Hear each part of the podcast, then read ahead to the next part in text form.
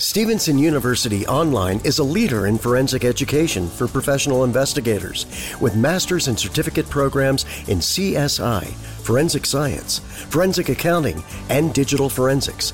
No GRE required, and new online sessions start every eight weeks. Taking your career to the next level? Let Stevenson University be your partner for professional success. Visit online.stevenson.edu.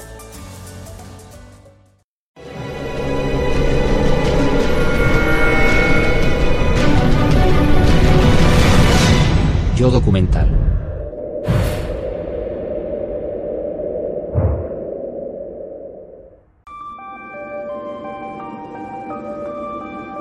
La extraordinaria historia de los muertos de Stonehenge empieza en 1919. Un equipo encabezado por el arqueólogo William Hawley se encontraba excavando en el monumento prehistórico más célebre de Gran Bretaña. Cuando de repente descubre un anillo exterior de agujeros. Algunos de ellos escondían un sorprendente secreto, los restos de antiguos cuerpos. William Hawley desenterró muchas tumbas de incineración en Stonehenge, pero no sabía qué hacer con su contenido. Así que lo dejó en manos de su ayudante, que lo metió en sacos y lo enterró en 1935. Recientemente, el equipo de Mike Parker Pearson recibió un permiso especial para recuperar aquellos restos. El ayudante de Holly había enterrado de nuevo todos los huesos en un único agujero que nadie había vuelto a excavar, razón por la que el equipo de Mike desconocía qué se podría encontrar. La única pista que tenían eran unas líneas escritas en una libreta de hacía 75 años según la cual los restos habían sido enterrados bajo una placa. Así que empezamos a desenterrar y llegamos a una capa en la que había una placa de plomo. El ayudante de Holly había pedido que escribieran en ella, aquí se encuentran los huesos de la gente de Stonehenge. Pero la placa desvelaría una sorpresa inesperada. Es lo peor que podría pasar. El ayudante de Holly había complicado más si cabe esta historia detectivesca. Teníamos la esperanza de que hubiera hecho divisiones individuales dentro del foso, pero los restos estaban mezclados. Eso significa que nos topamos con una gran masa de material heterogéneo.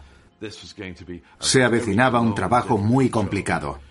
Separar los distintos fragmentos. Los miembros del equipo reúnen cuidadosamente el amasijo de huesos y lo llevan al laboratorio. Allí se iniciaría el arduo proceso de individualizar los más de 50.000 fragmentos. Mientras Mike aprovecha para examinar el hoyo en el que aparecieron, y no tarda en llegar a una conclusión que reescribiría la historia de Stonehenge. El monumento prehistórico más icónico de Gran Bretaña está compuesto de un círculo central de enormes bloques llamados sarsens, es decir, bloques de arenisca coronados por dinteles.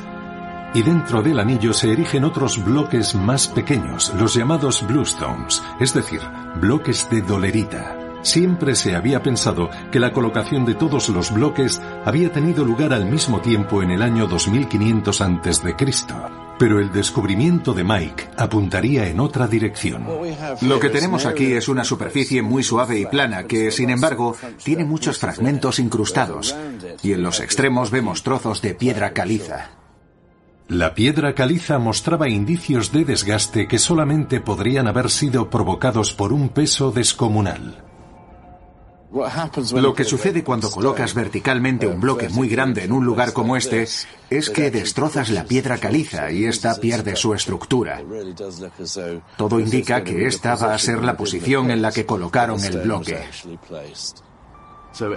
Eso significa que tienen que haber encajado en esos agujeros unos bloques bastante estrechos y en Stonehenge solamente hay un candidato, la dolerita.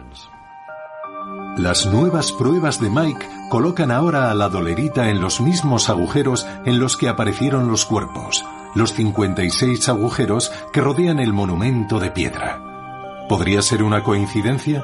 Mike no lo cree así.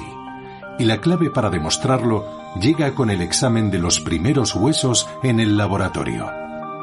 Es un fragmento muy pequeño de hueso con incrustaciones de carbonato de calcio. Se ha pegado al hueso a partir del entorno calizo. En vista de cómo algunos huesos cremados se habían incrustado en la piedra caliza del agujero funerario, Mike deduce que los habían introducido allí al mismo tiempo que la dolerita, algo tremendamente significativo para Mike. Creo que nos muestra algo muy importante, que hay una asociación deliberada entre los restos de alguien y una de las piedras. Es casi como una lápida. Una datación preliminar por radiocarbono de los huesos desveló que fueron enterrados junto con la dolerita en el año 3000 a.C. Mike acababa de desterrar otra creencia sobre Stonehenge. El monumento resultaba tener 500 años más de antigüedad de lo que se había pensado siempre. Esto supuso un volantazo con respecto a la visión aceptada de Stonehenge. Los indicios de Mike demuestran que Stonehenge, famoso en todo el mundo por su aspecto único, no siempre había lucido así. De hecho, este habría sido su aspecto hace 5.000 años en el momento de su construcción, antes de que colocaran los gigantescos bloques de arenisca. Un descomunal cementerio prehistórico. Cada una de las piedras determinaba dónde se encontraban las tumbas de los restos que están analizando en este momento Mike y su equipo. Podría tratarse de las personas más importantes de la Gran Bretaña de la Edad de Piedra. Entonces, ¿quiénes eran? Ahora que los fragmentos de huesos están dispuestos sobre la mesa de un laboratorio, Mike y su equipo pueden realizar análisis científicos más avanzados. Eso sí, antes deberán reconstruir un rompecabezas prehistórico de 50.000 piezas. No se puede decir mucho. Con algunos fragmentos incluso dudas de si son huesos porque han pasado un proceso de cremación. Pero si lo miras con criterio científico, te das cuenta de que pertenecen a distintas partes del esqueleto. Las costillas, las vértebras, la mandíbula, el cráneo. El primer misterio por resolver es de cuántos cuerpos estamos hablando. Christy Willis, antropóloga experta en huesos, ya ha realizado un descubrimiento que sirve de pistoletazo de salida a la investigación. Los huesos más abundantes que hemos encontrado en el yacimiento han sido huesos del oído, del izquierdo y del derecho. Y gracias a eso podemos diferenciar a los individuos. Este es uno de los huesos del oído, que son muy fáciles de reconocer. Son huesos muy sólidos, muy compactos. Aquí empezaría el canal auditivo. Este huesecillo permitirá que el equipo de Mike diferencie a los individuos. Y de esta manera se podrá saber de cuántas personas estamos hablando. Entonces será posible llevar a cabo otras pruebas más complejas sobre los restos de cada individuo. La datación por radiocarbono ofrecerá datos precisos sobre el fallecimiento de los integrantes del grupo y ayudará a Mike a entender las relaciones entre individuos. Hasta entonces, Mike y sus compañeros revisan aspectos de la sociedad prehistórica con el fin de afinar la identificación de los cuerpos. En su proceso de investigación, destierran mitos íntimamente relacionados con la edad de piedra. Cuando uno usa términos como edad de piedra o neolítico, la imagen que se hace la gente es la de un grupo de hombres peludos con fuego en las cavernas. Tenemos que entender que esto fue así muy al final de la edad de piedra, con la aparición de la agricultura, y que se parecían mucho a nosotros tanto física como cerebralmente. Lo que nos diferencia es que su tecnología era mucho más rudimentaria. No es que sean primitivos, es que tienen tecnología primitiva. Gracias a un reciente descubrimiento en el lago Chalén en Francia, a 800 kilómetros de Stonehenge, ha sido posible saber lo avanzada que estaba la población de la Edad de Piedra. Bajo estas aguas han aparecido objetos que datan al menos de los tiempos de Stonehenge. Es posible que se trate de objetos que se utilizasen a lo ancho y largo de Europa en la Edad de Piedra. Gracias a esto sabemos que aquellos individuos tenían muchas destrezas. Aquí tenemos un pequeño cuenco de madera con asa Está tallado con mucho esmero. Es fácil comprender su uso. Es probable que esté hecho a partir de ceniza y tiene un asa de pequeñas dimensiones. Tiene casi 5.000 años de antigüedad y se diría que lo fabricaron ayer. Algunos de estos objetos tienen un aspecto tremendamente actual. Este cucharón podría usarse hoy perfectamente. Está muy extendida la idea de que en la edad de piedra se utilizaban vestimentas muy primitivas. El siguiente descubrimiento desbaratará también esta idea equivocada. Los tejidos también han superado sorprendentemente el paso del tiempo. Aquí tenemos un calzado de casi 5.000 años de antigüedad que está en un estado de conservación increíblemente bueno. Está fabricado con las mejores fibras. Se ve claramente que es un zapato y se ve una especie de costura un pliegue que obviamente se ha ido volviendo plano con el paso del tiempo. Probablemente uno pisara aquí y luego se envolviera el empeine. No habría sido fácil usarlo en su momento.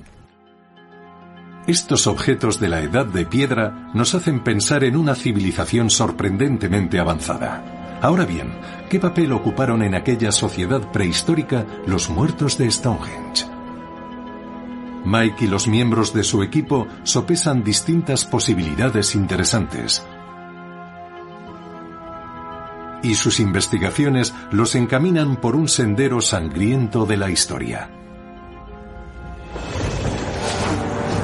La primera teoría de Mike se apoya en una serie de espeluznantes descubrimientos de la Edad de Piedra. Por mucho que cueste imaginarlo ahora, el suroeste de Inglaterra fue un campo de batalla prehistórico. Existen asimismo indicios de enfrentamientos en algunos lugares de enterramiento cerca de la construcción. Tumbas prehistóricas como esta en West Kennet, a 24 kilómetros de Stonehenge, contienen pruebas que podrían arrojar luz acerca de la identidad de los muertos de Stonehenge. El doctor Rick Schulting es experto en conflictos prehistóricos. Esta es la cámara funeraria de West Kennet. A ambos lados hay cámaras en las que se han encontrado restos de muertos en el Neolítico.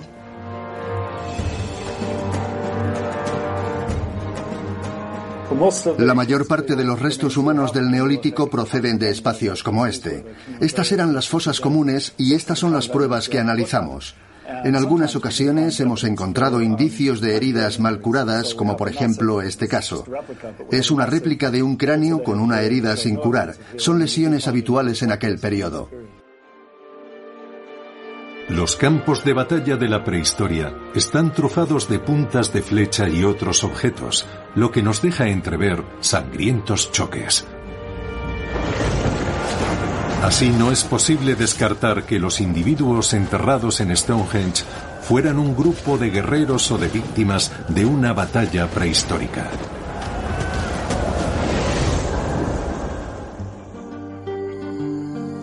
Pero Mike tiene una segunda teoría.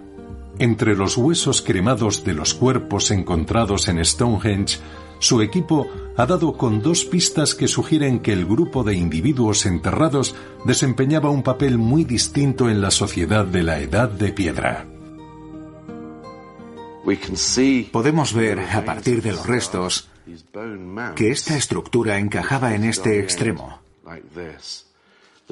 Obviamente, la madera se consumió hace mucho tiempo, pero esto nos da una idea del tipo de persona que habría tenido uno de estos objetos en los tiempos de la prehistoria.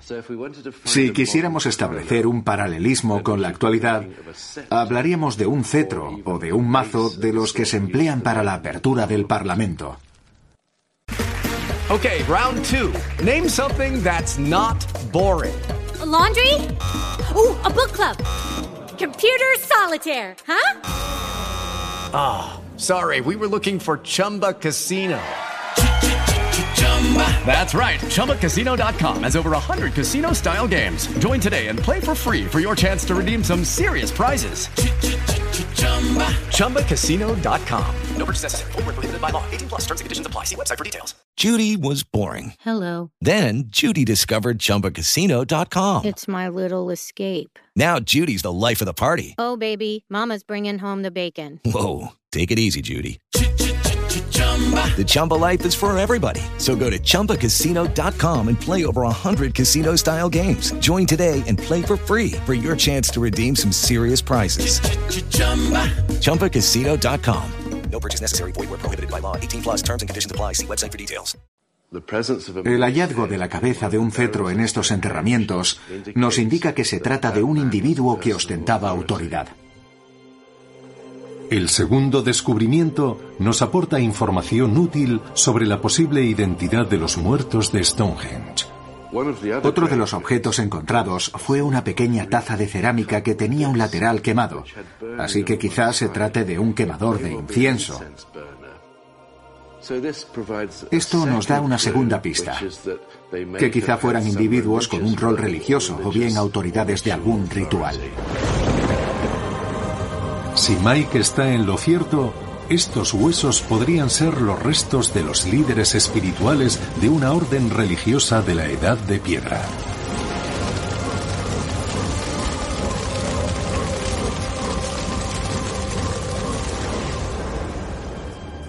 Durante este tiempo, Christie ha estado realizando progresos en el laboratorio y podría echar por tierra ambas teorías, este fragmento de apariencia poco llamativa tiene una característica única que determinará si perteneció a un hombre o a una mujer.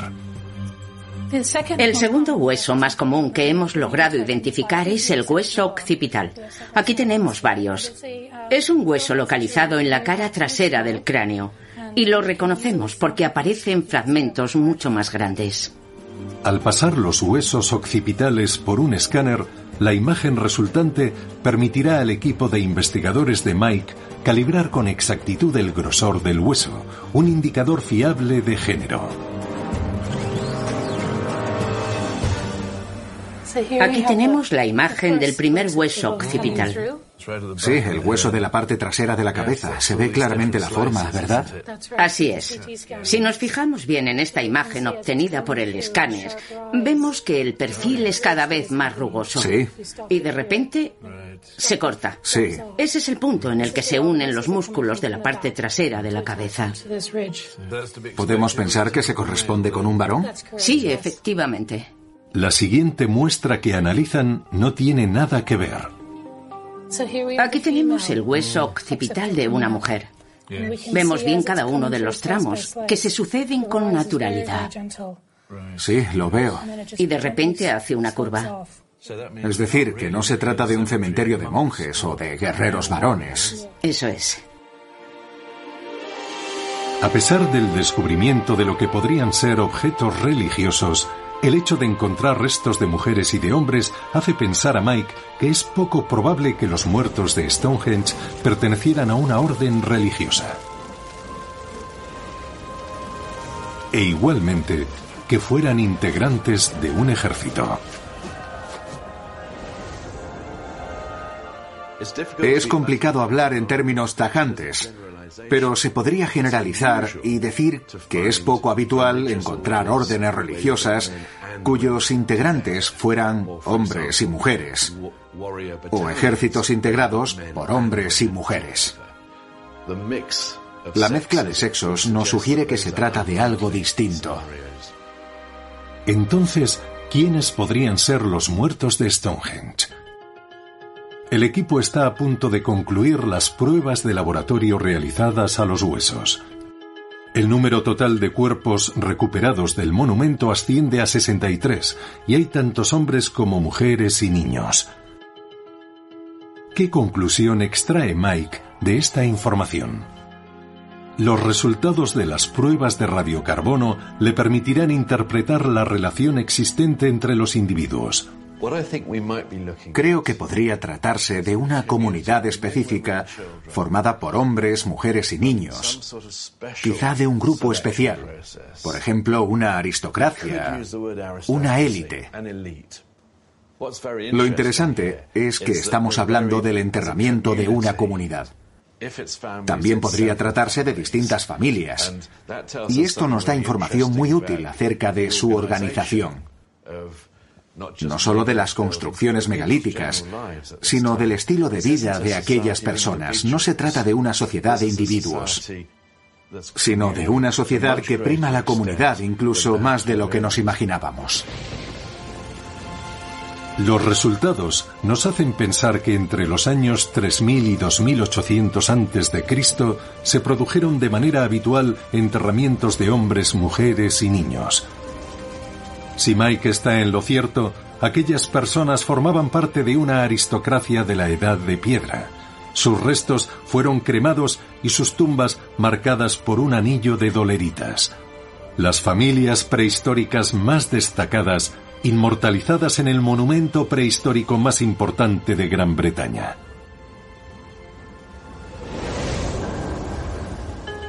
Pero ¿por qué aquí? ¿Qué tiene de especial esta localización? Una ladera azotada por el viento en la llanura de Salisbury, para que se decidiera honrar aquí de manera tan sofisticada a una aristocracia prehistórica. Mike ha estado analizando algunas de las características más destacadas del monumento con el fin de resolver el misterio. En primer lugar, la alineación de Stonehenge con el Sol. Si observamos esta maqueta, comprenderemos mejor por qué Stonehenge ha sido uno de los monumentos más comentados de las antiguas civilizaciones.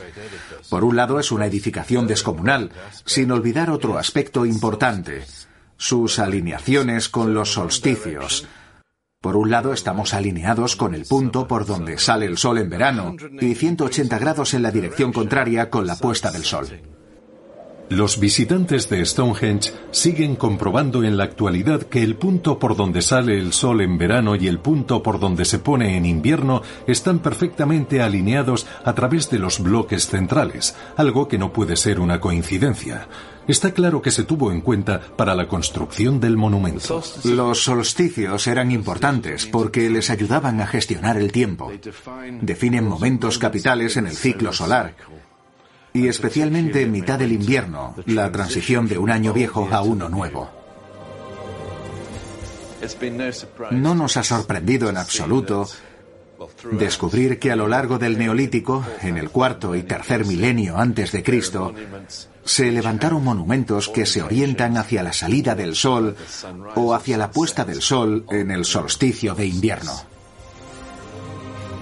De hecho, numerosos monumentos prehistóricos fueron construidos teniendo en cuenta esta orientación.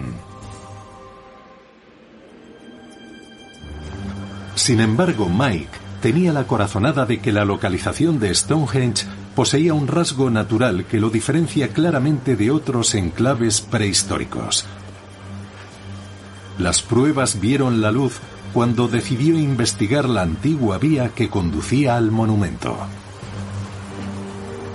Esta es la ruta que conducía hasta el monumento de Stonehenge. Se componía de una zanja a cada lado y de una ladera. Y habría otra ladera paralela. Desde entonces, la avenida ha crecido y solo es posible discernirla a vista de pájaro. Sin embargo, hace tiempo que se da por hecho que esta ancha vía horadada en el terreno era la escogida para llegar al monumento. Esta avenida es especial porque ya estaba aquí antes de que se levantara Stonehenge y no porque alguien la hubiera construido.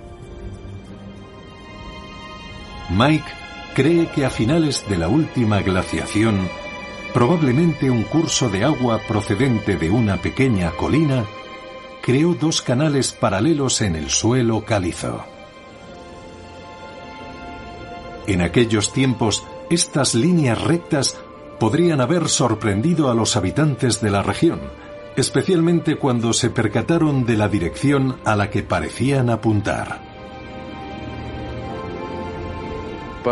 Una caprichosa coincidencia cosmológica quiso que, en esta dirección, las líneas apuntaran hacia la puesta del sol del solsticio de invierno, lo que habría parecido un mensaje extraordinario enviado por los dioses.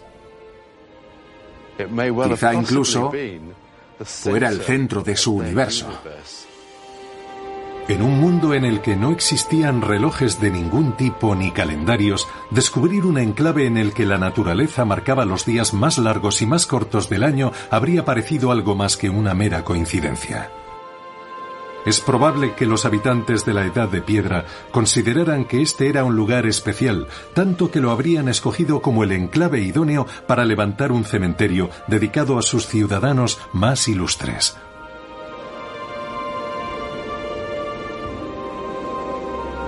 No obstante, lo que hacía especial Stonehenge no era solo su ubicación, sino también el origen de sus bloques. Hubo algo que dejó anonadados a los primeros arqueólogos. Las doleritas no eran un tipo de roca habitual en la zona. Entonces, ¿de dónde procedían? Durante 100 años se ha pensado que únicamente existía un lugar en Gran Bretaña en el que se daba la dolerita o piedra azul de manera natural. En la región occidental de Gales, a 280 kilómetros de Stonehenge. Sin embargo, nadie ha logrado ofrecer pruebas concluyentes de que estas piedras fueran las elegidas para la construcción de Stonehenge. Mike y su equipo se esfuerzan al máximo para resolver este misterio. Aquí tenemos bloques de riolita, es decir, bloques propiamente dichos. Forman parte de una roca más grande, pero parece que están listos para que los separemos. Si quitamos esta vegetación, veremos el típico bloque de piedra de Stonehenge. Creemos que esta podría ser una de las canteras a las que venían para extraer algunos de estos bloques y llevarlos a Stonehenge, a 283 kilómetros. El equipo está buscando todo tipo de pruebas que relacionen esta cantera prehistórica de Gales con las doleritas empleadas para construir Stonehenge y no tendrán que esperar mucho para encontrarlas. Hemos empezado a trabajar en esta parcela de tierra y no solo nos hemos topado con una cantera que contiene objetos prehistóricos, sino con algo que aquellas personas dejaron a su paso. Ahí podemos ver uno de los monolitos ya terminados. Estaba listo para ser transportado, pero lo que más llama la atención es que lo dejaron aquí. Gracias a un golpe de suerte, hemos encontrado la pista definitiva que demuestra que esta fue una de las canteras de los monolitos de Stonehenge. Otra medalla más para Mike y su equipo. Han encontrado una prueba irrefutable un bloque de dolerita idéntico a los bloques del monumento que se encuentra a 280 kilómetros de allí. Y esto nos lleva a un nuevo rompecabezas. ¿Cómo es posible que aquellos habitantes prehistóricos pudieran transportar hasta Stonehenge estos bloques de tres toneladas antes de la invención de la rueda? Un misterio que ha suscitado un sinfín de teorías de todo tipo. La gente ha dejado volar la imaginación a la hora de entender cómo pudieron transportar aquellas piedras desde Gales hasta Stonehenge, a nada menos que 283 kilómetros. Algunos afirman que, en vista de la tecnología de la época, no es algo humanamente posible, sino cosa de extraterrestres. Mike reacciona a estas imaginativas teorías haciendo gala de su tradicional enfoque arqueológico práctico. La gente suele pasar por alto que estamos hablando de una etapa de la historia en la que la devoción tenía una importancia capital. Este es un ejemplo más de toda una serie de desplazamientos de tierra y de rocas que aquellos habitantes no solo lograron hacer, sino que quisieron hacer. Y esa es la incógnita que falta en muchas ecuaciones. Con la voluntad es posible mover montañas, como sin duda hicieron ellos. Mike considera que transportar las piedras habría sido un acontecimiento social que habría unido a todo tipo de comunidades bajo un mismo objetivo. Y el hecho de que Stonehenge fuera un enclave destacado por un fenómeno natural bastó para querer transportar aquellos bloques 280 kilómetros. El objetivo erigir un monumento único con el que conmemorar las vidas de una aristocracia de la Edad de Piedra. Este fue el aspecto de Stonehenge durante 500 años. A continuación empezó una segunda fase de construcción.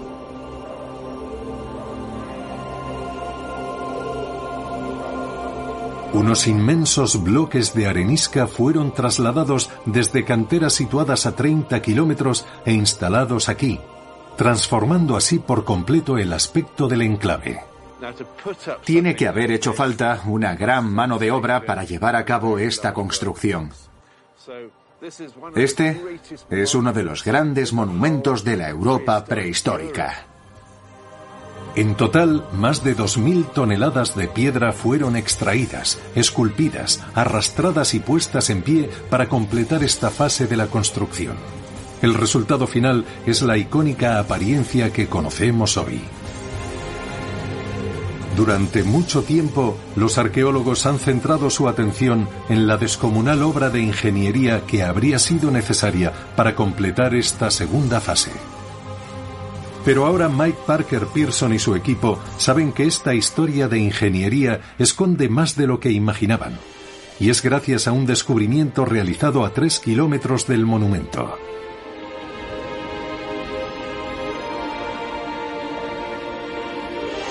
En un lugar llamado Darrington Walls, una excavación saca a la luz un tesoro arqueológico imponente los restos de un asentamiento con más de 4.500 años de antigüedad, así como un total de 80.000 huesos de animales, herramientas de construcción, vasijas y recipientes para beber.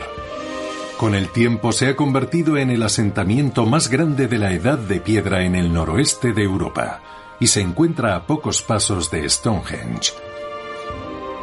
Los huesos de los animales desenterrados en Darrington pasan a ser analizados en el laboratorio. Partiendo del momento del año en el que los animales fueron sacrificados, se detecta un patrón sorprendente.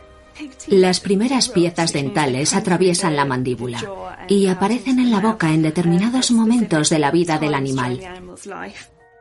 Eso significa que si analizamos qué dientes han salido, podemos determinar la edad del animal cuando murió y saber si lo mataron el primer invierno de su vida. Un análisis de los dientes demuestra que la mayoría de animales nacidos en primavera eran sacrificados a mitad del invierno. Lo que nos cuentan los huesos de los animales es que Darrington Walls no era un asentamiento cualquiera a lo largo del año. Había momentos concretos del año en los que los habitantes consumían esas cabezas de ganado, esos cerdos. La gente no llevaba una botella, sino una vaca o un cerdo. Sabemos que iban allí a mediados de verano y a mediados del invierno momentos del año que sabemos que definen la arquitectura de Stonehenge. Todas las pruebas apuntan a que los animales eran sacrificados para conmemorar el solsticio de invierno que se veía desde Stonehenge. Y eso sucedería exactamente durante la segunda fase de la construcción del monumento. Es decir, que Darrington fue sin duda un campamento de obreros que operaban en Stonehenge, donde la mano de obra aumentaba los días previos a los solsticios, si bien, llegado el momento, dejaban las herramientas y festejaban. En Darrington también se desenterraron miles de fragmentos de vasijas. Todos ellos están siendo analizados en el laboratorio y esconden historias de opíparos festines. Hasta hace poco no se pensaba cuál era la utilidad de aquellas vasijas. Y ahora sí, gracias a nuevos métodos de análisis que nos permiten rastrear los alimentos que absorbió la superficie de la cerámica durante su uso. El doctor Oliver Craig ha recurrido a una tecnología que se usa para analizar el contenido nutricional de los alimentos del supermercado con otro fin, hacer una radiografía de cómo comían durante las celebraciones de Stonehenge hace 4.500 años. En una bolsa de patatas fritas ves la cantidad de grasa que contiene, por ejemplo. El método para determinar esas cantidades es el mismo que empleamos para analizar estas vasijas. Estos son los porcentajes de varios productos, de carne de cerdo o de vaca y de grasa de productos lácteos. Cada uno de estos puntitos azules es una molécula que terminó depositada en la vasija durante el tiempo que se utilizó. En otras palabras, en Stonehenge vemos que hay distintas reacciones a estos productos, y eso es porque se usaba la carne de un animal o de otro dependiendo del tipo de plato que se quisiera preparar. Así, se usaba carne de cerdo en la barbacoa y hemos encontrado productos de ganado en las ollas. Cerdo a la brasa y ternera. Así es. Lo curioso es que esto contrasta claramente con sus costumbres cotidianas. Sí. Ahora entendemos el alcance de las comilonas que se pegaban. Los restos nos hablan de que tiraban costillares enteros, sin limpiar las costillas una a una. Así es. El festín de invierno era sinónimo de cocinar y comer carne de una manera que nada tenía que ver con la dieta prehistórica diaria. Ya sabemos, pues, qué comían aquellos juerguistas en Stonehenge en la celebración del invierno. Pero, ¿qué bebían? Encontramos todo tipo de restos en esos hallazgos, tanto leche como distintos tipos de carne. Pero el alcohol no deja huella. Sí podemos decir que seguramente fueran conocedores de todas las propiedades de la levadura tras mil años trabajando con cereales. Por su propio bien, espero que hicieran fermentación alcohólica. Es fácil imaginar las imágenes de un festín a escala épica. Pero Mike y su equipo todavía desconocen las dimensiones de aquellos festejos. Se calcula que el número de habitantes de la región que rodeaba Stonehenge no era muy elevado, así que ¿de dónde procedían los participantes? El equipo de Mike realiza otro análisis innovador. Estudia a nivel atómico los dientes de los animales encontrados en Darrington. Y este curioso proceso desvela sorprendentemente de dónde procedían los obreros y los fiesteros. Los dientes son muy importantes porque incorporan elementos que nos pueden dar mucha información sobre la dieta de los animales. Para empezar, extraemos la pieza. Luego limpiamos la superficie y cortamos una sección. A partir de ahí, cortamos un pequeño fragmento. Las muestras con las que trabajamos son de este tamaño, es decir, con una muestra limpia de esmalte. Okay, round two. Name something that's not boring. A laundry? Ooh, a book club. Computer solitaire, huh? Ah, oh, sorry, we were looking for Chumba Casino. That's right. ChumbaCasino.com has over 100 casino style games. Join today and play for free for your chance to redeem some serious prizes. ChumbaCasino.com. No purchase necessary. Full prohibited by law. 18 plus terms and conditions apply. See website for details. With lucky landslots, you can get lucky just about anywhere. Dearly beloved, we are gathered here today to. Has anyone seen the bride and groom? Sorry, sorry, we're here. We were getting lucky in the limo and we lost track of time. No, Lucky Land Casino, with cash prizes that add up quicker than a guest registry. In that case, I pronounce you lucky. Play for free at LuckyLandSlots.com. Daily bonuses are waiting. No purchase necessary. Void where prohibited by law. 18 plus. Terms and conditions apply. See website for details. Esto lo disolvemos en un laboratorio químico porque nos permite separar el estroncio de los demás elementos que no nos interesan.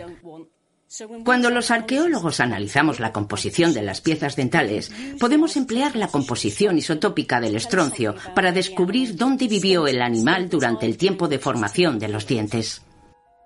Los isótopos del estroncio varían de un lugar a otro y cada uno deja una huella distinta. Estos átomos entran en la dieta a través del agua que se bebe y quedan atrapados en los dientes y en los huesos. Los análisis ayudan a descubrir la procedencia de cada animal y por ende hasta qué punto sus propietarios estaban dispuestos a recorrer grandes distancias para participar en las celebraciones de Stonehenge. Este es el mapa británico de isótopos de estroncio. Sí. Aquí vemos las distintas composiciones del isótopo de estroncio en Gran Bretaña.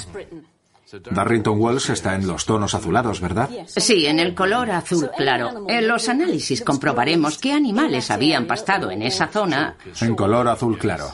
O en una zona adyacente. Lo esperable sería que todos nuestros animales procedieran de estas zonas azuladas y verdes. Así es. Y si ahora analizamos los datos de Darrington Walls, descubrimos mucha información. Mira estos tonos anaranjados y rojizos. ¿De dónde crees que proceden? Tienen que venir de más lejos. La mayoría de regiones en las que podrían encajar mejor esos valores están en Escocia. Allí encontramos rocas muy antiguas que generarían estos valores. Está en el otro extremo del país con respecto a Stonehenge. Sí. Me deja sin palabras. Sí. Este innovador proceso saca a la luz un hecho extraordinario. Que los que participaban en aquellos trabajos y festejos procedían de toda Gran Bretaña.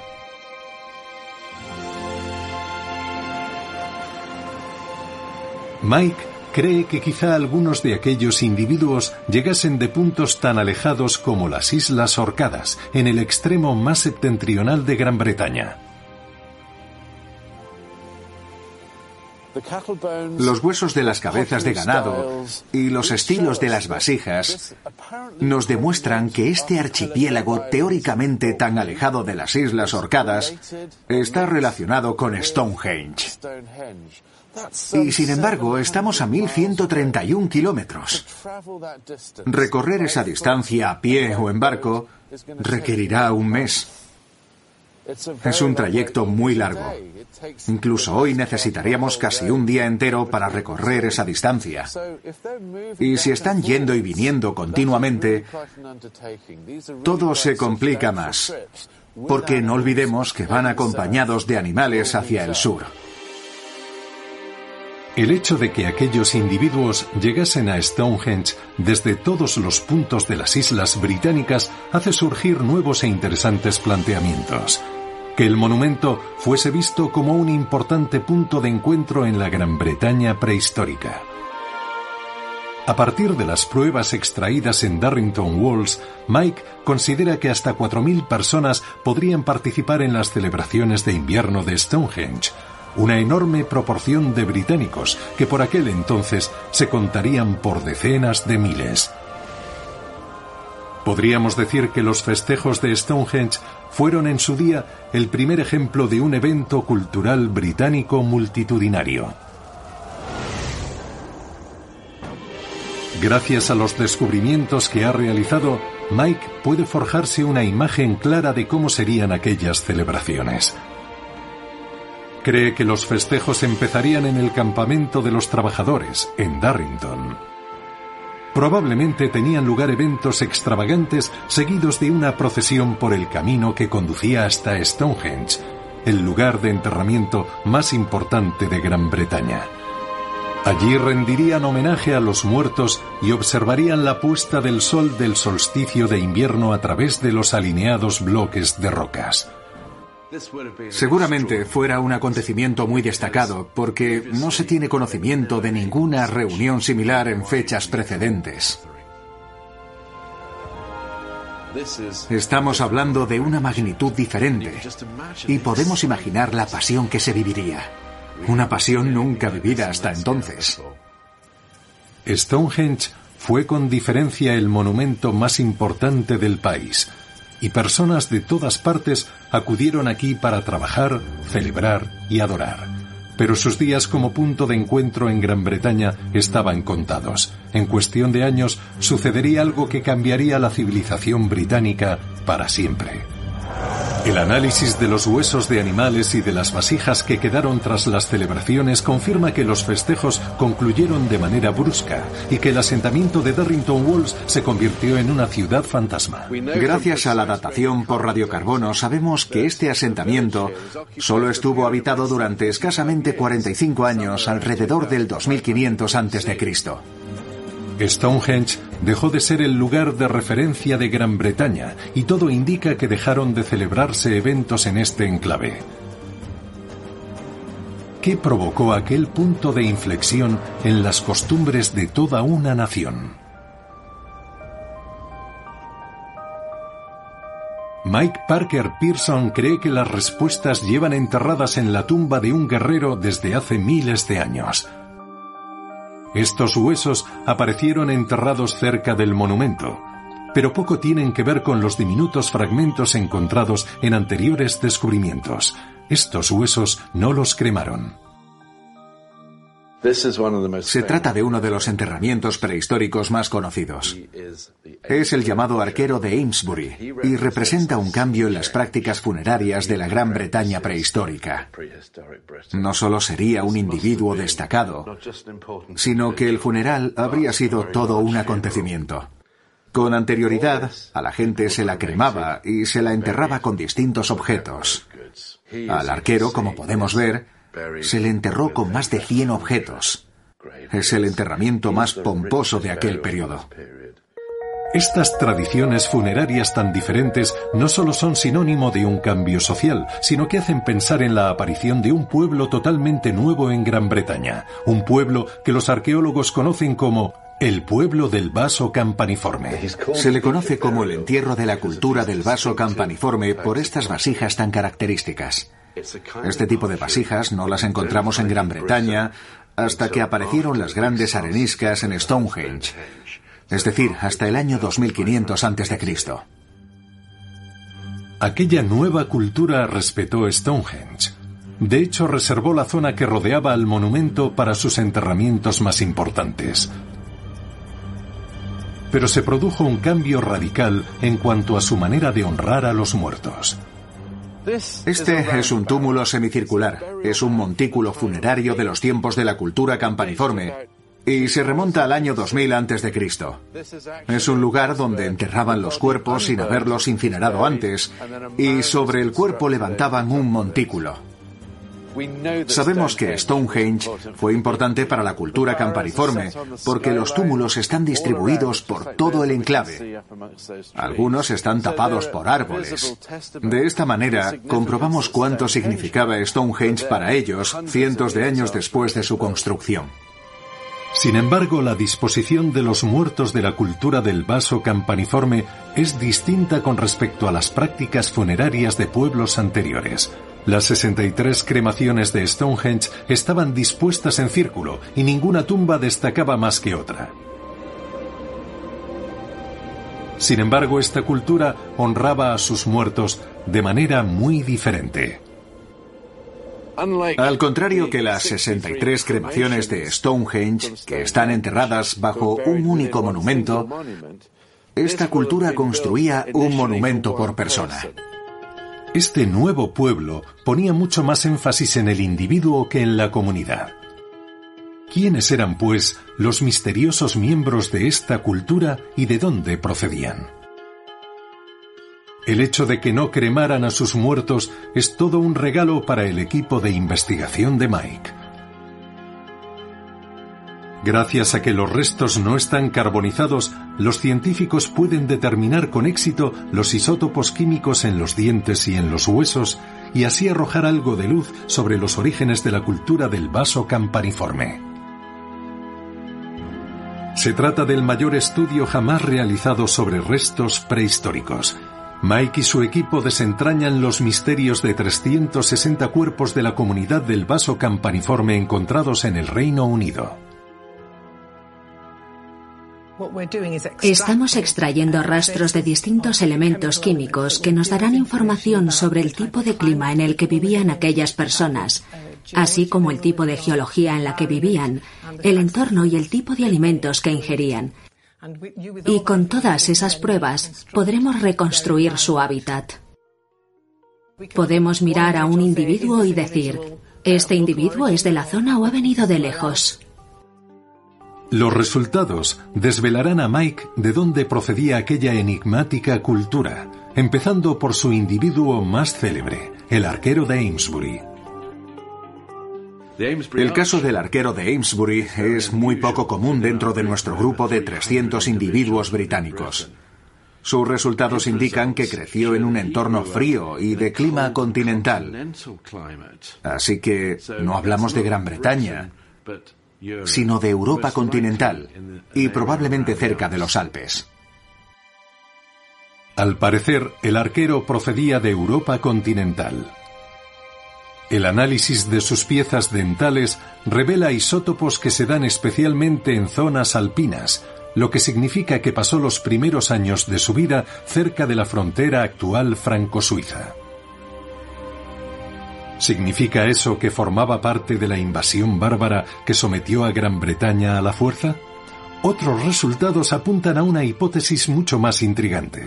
Bien, este es el hombre de Shruton. ¿Qué sabemos de sus isótopos de estroncio? Bueno, sugieren que creció en los South Downs, en el sur de Inglaterra. Parece claro. Es decir, que sería de la región. Sí. Los análisis demuestran que muchos de los miembros de la cultura del vaso campaniforme nacieron y crecieron en Gran Bretaña. Al parecer, se apoderaron de toda la parafernalia de la cultura campaniforme. El resto de análisis parecen confirmar esta tendencia. Todo indica que muchos británicos de la antigüedad adoptaron estas costumbres continentales. ¿Qué parte de la cultura campaniforme llamó su atención y les incitó a dar la espalda a Stonehenge y a sus tradiciones milenarias? Mike cree que la respuesta radica en los objetos encontrados en los enterramientos campaniformes. El segundo objeto interesante es la daga. Está hecha de cobre. Así que estamos hablando de un material resplandeciente y novedoso. El metal era una novedad en Gran Bretaña.